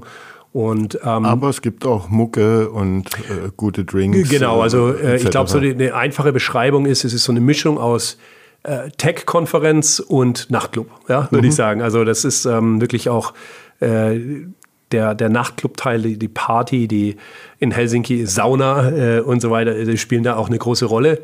Ja, ähm, man will auch Spaß haben äh, mhm. in der die Zeit, die man da zusammen verbringt. Aber im Endeffekt geht es natürlich ums Business. Ne? Mhm. Es geht wirklich darum, neue Startups kennenzulernen, Investitionen zu tätigen, Kollaboration äh, voranzubringen und, und, solche Dinge. Und ja, also die Slush-Organisation ähm, ist ähnlich äh, wie die Campus Founders eben auch eine, eine Non-Profit äh, und ähm, hat eine Ausschreibung gemacht dieses Jahr, ähm, um, äh, wo man sich eben um eine regionale Version bewerben könnte, konnte. Mhm. Ähm, diese regionale Version heißt eben Slushed mit einem D hinten. Ähm, mhm. Und ähm, gab es eben 80 Bewerber ähm, und sechs wurden ausgewählt. Mhm. Und wir waren eine der sechs. Mhm. Wir waren die aus Deutschland, die mhm. ausgewählt wurden, was uns natürlich immens äh, stolz macht, kann man sich mhm. vorstellen, weil es, wir wissen von verschiedenen anderen aus Deutschland, die sich auch beworben haben. Und ähm, ja, Slush hat uns ausgesucht und ja, das, das macht uns natürlich sehr stolz, zeigt äh, uns aber auch, dass die Denke, diese Ökosystemdenke, die wir haben, ähm, dass die andere gut verstehen, mhm. nachvollziehen können, die Erfahrung selber auch gemacht haben ähm, und, äh, und uns auch dann unterstützen dadurch. Mhm. Ja. Und ähm, insofern werden wir jetzt in, morgen in einer Woche, am 22., wie du sagtest, eben die erste Heilbronn Slushed ähm, organisieren, äh, wo wir eben auch ähm, unser Ökosystem einladen. Primäre Zielgruppe sind natürlich Startup-Teams und äh, Investoren und Investorinnen. Egal, ob das jetzt Business Angels oder Venture Capital Investoren sind. Mhm. Also wie gesagt, ich will jetzt gar nicht zu tief reingehen, weil es wird nicht jedem was sagen. Aber egal, welche Art von Startup-Investor ist, dann natürlich herzlich willkommen. Und ähm, für uns ist natürlich auch wichtig, wenn wir dieses Ökosystem hier auf- und ausbauen wollen, ähm, dass eben auch Repräsentanten von den etablierten Unternehmen kommen und ähm, natürlich auch äh, Studierende. Ja? Mhm. Also in erster Linie natürlich mal Studierende, die irgendwie sich für das Thema Startups äh, schon mal interessieren. Ähm, aber wir werden auch gegen später am Tag dann ähm, das für größere Kreise öffnen. Also alle Studierenden oder alle überhaupt sind da herzlich willkommen, sozusagen am gegen Abend dazu zu kommen. Da wird es immer noch ein bisschen Programmteil geben, aber dann natürlich auch den Nachtclub-Teil. Ja. Mhm. Also das wird, wird eine spannende Sache werden. Und muss man sich irgendwo anmelden? Also ich schreibe es später auch in die Show Notes, wie es im Podcast Deutsch heißt, aber ja. ähm, braucht man Tickets? Kann man einfach so vorbeigehen? Gibt es noch Tickets für Investoren, äh, Startup-Teams, ja. Studierende, die es spannend finden? Also ja, man muss sich unbedingt anmelden. Also mhm. ohne Anmeldung ähm, funktioniert es nicht. Ähm, es gibt noch Tickets. Also wir ähm, haben unser Ziel erreicht. Äh, mhm. Ich glaube, heute haben wir unser Ziel ähm, von 500 Anmeldungen überschritten. Mhm. Ähm, aber es gibt noch Tickets. Ähm, gerade natürlich für Investoren äh, kann man nie genug haben. Äh, und ähm, aber eben auch für die Unternehmen. Ja. Also bei Unternehmen muss man ein bisschen vorsichtig sein. Es ist jetzt keine keine Konferenz, wo, wo jeder einfach hinkommen kann, indem er sich ein Ticket äh, kauft, sondern wir machen das wirklich äh, ganz speziell für die Leute in Unternehmen, die die Schnittstellen zu Startups bespielen, mhm. die Schnittstellen zu Innovation äh, bespielen und natürlich äh, auch die Invest Investmentseite bedienen. Also natürlich alle, alle Geschäftsführer und Inhaber sind natürlich immer herzlich willkommen, aber wir, wir sind jetzt irgendwie für, für einen Vertriebsmitarbeiter von irgendeinem Unternehmen ist das jetzt nicht die richtige Plattform, mhm. sage ich mal. Äh, auch was Dienstleister angeht, versuchen wir eben auch ähm, äh, sicherzustellen, dass wir da jetzt nicht über, überflutet werden ähm, von Anwälten, äh, Recruitern, äh, Marketingagenturen und, und ähnlichem, also allen Leuten, die eigentlich den Startups was verkaufen wollen, sondern es soll wirklich ähm, eine, eine Plattform sein für die Startups, ja. ähm, für die Investoren primär und ähm, und darauf liegt unser Fokus. Also wenn man aus der, aus der Kernzielgruppe kommt, gibt es Tickets, ja. Und die Location äh, lässt sich auch durchaus vorzeigen. Ihr seid im E-Werk neben dem Kohlekraftwerk wenn ich, und den ganzen Tag da Programm? Genau, also das am ähm, 22. geht es um 13 Uhr los. Mhm. Ähm, ähm, und läuft dann bis in die Nacht hinein. Es ist im E-Werk draußen, es ist eine alte Industrieanlage, kann man sagen. Ähm, ja, die natürlich ähm, irgendwo schon auch eine schöne Location ist, um so ein bisschen die Welten zusammenzubringen, die, mhm. die ja, industrielle ähm, Welt mit der neuen Startup-Welt. Ähm, und das ganze, die ganze Veranstaltung ähm, stellen wir auch unter das Motto One. Also ähm, weil es uns wichtig ist, einfach auch zu kommunizieren, dass wir ein Ökosystem sind, ja, mhm. ähm, dass wir äh, ja, uns für einen Tag treffen an einer Location ähm, und, ähm, und sozusagen auch unser Ökosystem zusammen äh, zusammenbringen und vernetzen möchten, ähm, aber dass wir eben auch äh, viele Chancen anbieten möchten, ähm, diesen One-Shot, sagen wir mhm. immer. Ja, wir spielen also ganz viel mit diesem Thema One, ähm, den man hat, äh, auf der Bühne zu stehen, zu, zu brillieren, ja, und, äh, und vielleicht erfolgreich einen Kunden zu gewinnen, einen Investor zu gewinnen äh, oder, oder ähnliches. Mhm. Und äh, was für Programm gibt es da? Also ganz grob Talks äh, oder so, ja. wie hieß es in Berlin? Fisch sucht Fahrrad, also Speed-Datings zwischen Startups und Investoren oder Ja, genau. Also es ist eine, ist, eine bunte, ist eine, bunte, Mischung. Also wir werden ähm, Wir werden ähm, den einen oder anderen ähm, namhaften Keynote-Speaker haben. Jetzt für, ähm, für die Studis beispielsweise wahrscheinlich bekannt ist der, der Frank Thelen aus Höhle der Löwen, mhm. ähm, ähm, der sich bereit äh, erklärt hat, nach Heilbronn zu kommen. Ähm, aber eben auch äh, viele namhafte Investoren von, von den großen Funds in, quer durch Deutschland äh, werden hier vor Ort sein. Ähm, die werden über Trends sprechen, was für sie gerade spannend sind, äh, welche Technologien, welche Trends spannend sind, worein sie, worin, worein sie ihr Geld stecken. Mhm. Ähm, äh, solche äh, Austausch. Wir werden ein Panel haben, wo es auch um die Zusammenarbeit äh, zwischen Startups und mittelständischen Unternehmen geht. Aber ganz viel werden wir natürlich auch Startup-Pitches haben. Mhm. Also ich glaube, wir haben insgesamt über 50 äh, Startup-Leute auf der Bühne ich glaube, äh, bestimmt 35 äh, Startups, die dort äh, jeweils ein paar Minuten bekommen und sich vorstellen dürfen, Startup-Pitch ab, äh, abliefern dürfen. Wir werden Preise auch für Gewinner ähm, mhm. ausgeben. Also ich glaube, das wird äh, rundum ein ganz ein spektakuläres Event. Äh, wir arbeiten auch eng zusammen mit dem Zukunftsfonds und dem Venture Forum äh, Neckar. Äh, Startup City ist ein Partner und auch ganz viele andere, ich kann die jetzt gar nicht alle nennen, mhm. aber ganz viele andere so aus dem Ökosystem ähm, sind dabei und auch ja, und auch über die Region hinaus. Ja, also mhm. wir bekommen auch ganz tolle Unterstützung von, von anderen Organisationen ähm, aus dem Rest, äh, aus dem Rest des, des Landes, kann man sagen. Mhm. Ja. Und ist das eine einmalige Geschichte oder äh, kann es auch eine Slush Heilbronn 2, 3, 4, 5 etc. geben? Ist ja. da ein Scout aus Helsinki da und guckt, wie machen das die Heilbronner und wenn es gut gemacht wird, darf man weiter? Ja, also es ist jetzt, ist jetzt nicht mal ein Scout, sondern es ist tatsächlich also die äh, junge Dame, die sozusagen unser, unser Ansprechpartner in Helsinki ist, die, die kommt. Ähm, die wird auf jeden Fall da sein und auch noch eine Kollegin mitbringen. Ähm, und äh, ich glaube, sowohl die Slush-Organisation als auch wir als Campus Founders ähm, ähm, hoffen und planen eigentlich schon damit, äh, dass das nachhaltig auch stattfinden wird. Mhm. Ja, jetzt so eine, so eine, einmalige Geschichte ist es vielleicht ganz nett, aber dann hätten wir es vielleicht auch nicht gemacht, mhm. äh, wenn das klar gewesen wäre, das ist nur einmal, sondern wir machen das schon. Ziel ist schon. Ja, eine Reihe ähm, mit dem, genau, wir machen das schon mit dem Ziel, ähm, das sozusagen zu etablieren und daraus eine Plattform zu bauen, die ja, die dann auch ein, ein Gravitationszentrum wieder wird. Jedes Jahr, das ist der Anlass, da kommt man zusammen ähm, als Ökosystem und, ähm, und ja, hoffentlich wird es von Jahr zu Jahr dann auch spannender, größer, besser. Mhm. Ja. Und dann kommen wir auch schon äh, zu entweder oder, dass du vorschlafen kannst und wir äh, zum Ende kommen, dass du Power hast nächste Woche. Ähm, bis dahin erstmal vielen Dank und ja, entweder oder ich werfe dir zwei Begriffe hin und nenne mir den, der dir näher ist. Was nicht unbedingt heißen muss, dass du den anderen äh, verpönst, aber ja, eine gespannt. Antwort bin ich gespannt, schön, ja. ein Bekenntnis zu einem. Selber gründen oder anderen beim Gründen helfen?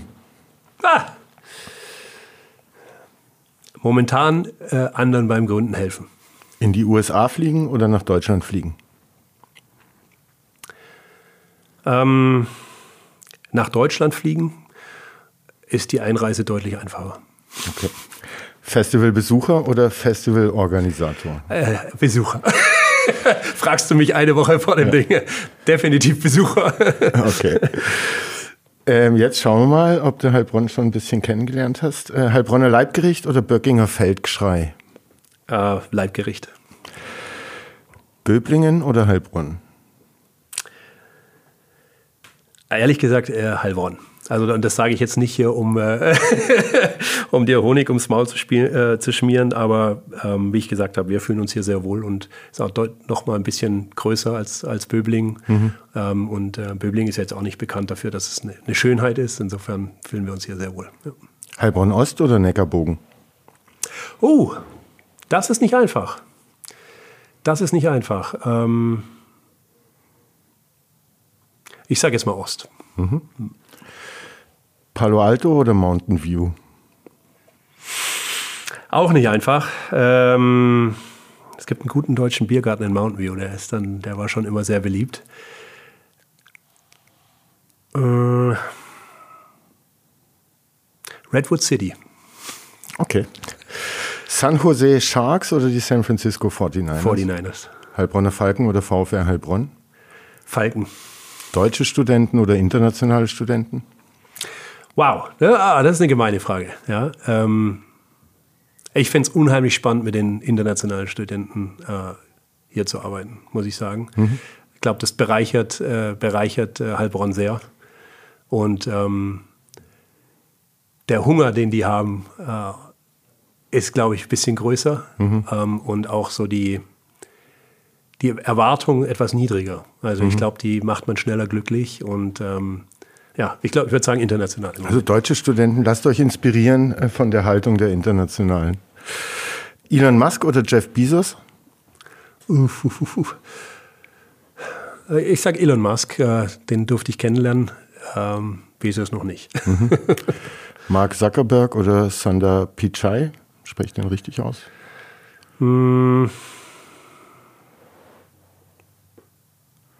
Hm. Ich kenne natürlich von beiden so ein bisschen beide Seiten. Von, von mhm. Freunden, die für jeweilige die Leute arbeiten. Schwierige Frage. Weder ähm, noch. Hm. Also ich, ich würde sagen, Mark, äh, ich habe hab auch Mark kennengelernt, ähm, als er Facebook gegründet hat und einfach noch einfach nur ein Gründer war wie alle anderen auch. Und mhm. ähm, ich würde sagen Marc, ja. Mhm. Frank Thelen oder Tarek Müller? ja, also jetzt hat Frank Thelen gerade zugesagt, hier bei der Slush äh, zu kommen. Ja. Deswegen selbstverständlich Frank Thelen. Dietmar Hopp oder Reinhold Wirth? Mm, ich bin eher der Sporttyp. mhm. Ja, ich war, äh, ich war jetzt wirklich beeindruckt. Ich war jetzt das erste Mal in äh, in zwei Museen von Rheinland Wirth und fand das spektakulär. Mhm. Äh, ähm, Gehst trotzdem lieber in die Eishalle oder ins Stadion? Ja. Mhm. Ich, ja. Gesundbrunnen oder Neckarhalde? Ich war in der Neckarhalde jetzt gerade erst einmal. Gesundbrunnen war ich vielleicht dreimal.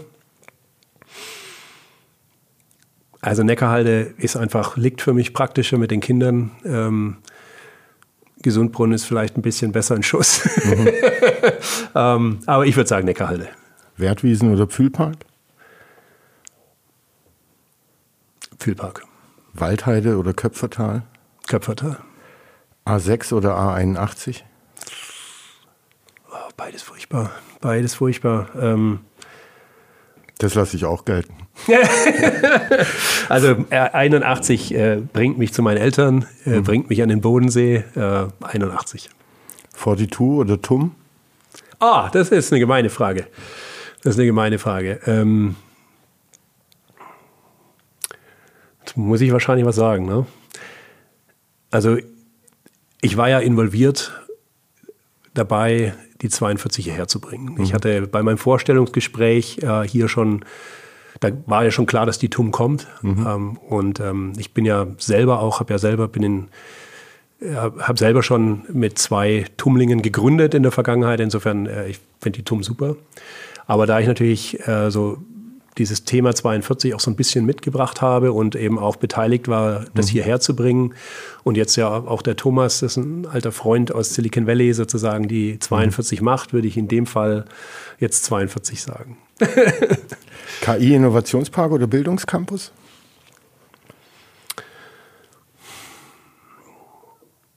Naja, also kann ich im Moment nur Bildungscampus sagen. Ne? Das andere gibt es noch nicht mhm. Äh, und kann ich auch noch nicht beurteilen. Die Idee dahinter ist grandios, aber heute Bildungscampus. Mhm. Künstliche Intelligenz oder menschliche Intelligenz? Auch da sage ich beides. Mhm. Ja, weil, oder was heißt auch, du schlugst ja vor, beides zu sagen, ja. Also ich glaube, beides ähm, hat seine, äh, seine Vorzüge. Ähm, Insofern ja, beides. Mhm. Duzen oder Siezen? Duzen. Reinhold oder Herr Geilsdörfer? Heute Reinhold. Thomas oder Herr Bornheim? Du hast schon gesagt. Ja. Invest oder Exit? Äh, naja, also es braucht den Exit, sonst gibt es keinen Invest. Ja? Mhm. Also ähm, ähm, ja, also klar, wenn ich, wenn ich investiere, um Geld damit zu verdienen, dann muss es einen Exit geben. Wenn ich aus anderen Gründen investiere, ähm, dann selbstverständlich Invest. Also wenn man mhm. sieht, wo wir hier sitzen und aus dem Fenster schauen, Bildungscampus ist natürlich ein grandioses Investment. Wenn Sie es aber jetzt natürlich auf Finanzinvestoren im, im Startup-Bereich bezieht, dann brauche ich natürlich meinen mhm. brauche ich natürlich meinen Exit. Ja, aber ja. Aktie oder Bitcoin? Ah, ich finde total spannend, was in der Kryptowelt gerade passiert. Ich habe nie viel mit Aktien zu tun gehabt. Ich würde in dem Fall Krypto sagen. Ob es jetzt Bitcoin ist, ja, sagen wir mal okay. Bitcoin. Ja. Last but not least, Universitätsstadt oder Startup City? Startup City. Oliver, lieben Dank. Ganz viel Erfolg nächste Woche bei Slushed. Ich werde auch vorbeischauen. Super, freut mich. Und hoffe, du findest Zeit vorzuschlafen und dein Team auch. Ja, das, das hoffe ich auch. Ja. Äh, gerade mein Team ähm, leistet hier gerade Unglaubliches. Ja. Und ähm, äh, haben sich wirklich jetzt hart erarbeitet und mehr als verdient, äh, dass das Ding ein Riesenerfolg wird. Und ähm, dann haben sie sich auch verdient, äh, einfach die Batterien mal wieder aufzu, mhm. aufzuladen. In diesem Sinne, viel Erfolg. Herzlichen Dank. Gerne. Ciao.